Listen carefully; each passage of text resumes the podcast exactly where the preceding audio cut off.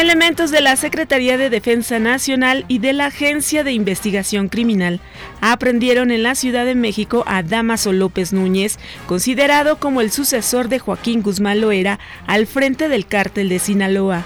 A pesar de que el gobierno capitalino ha negado en reiteradas ocasiones la presencia de cárteles del narcotráfico en la Ciudad de México, la PGR confirmó que al menos el cártel de Sinaloa opera en la capital del país.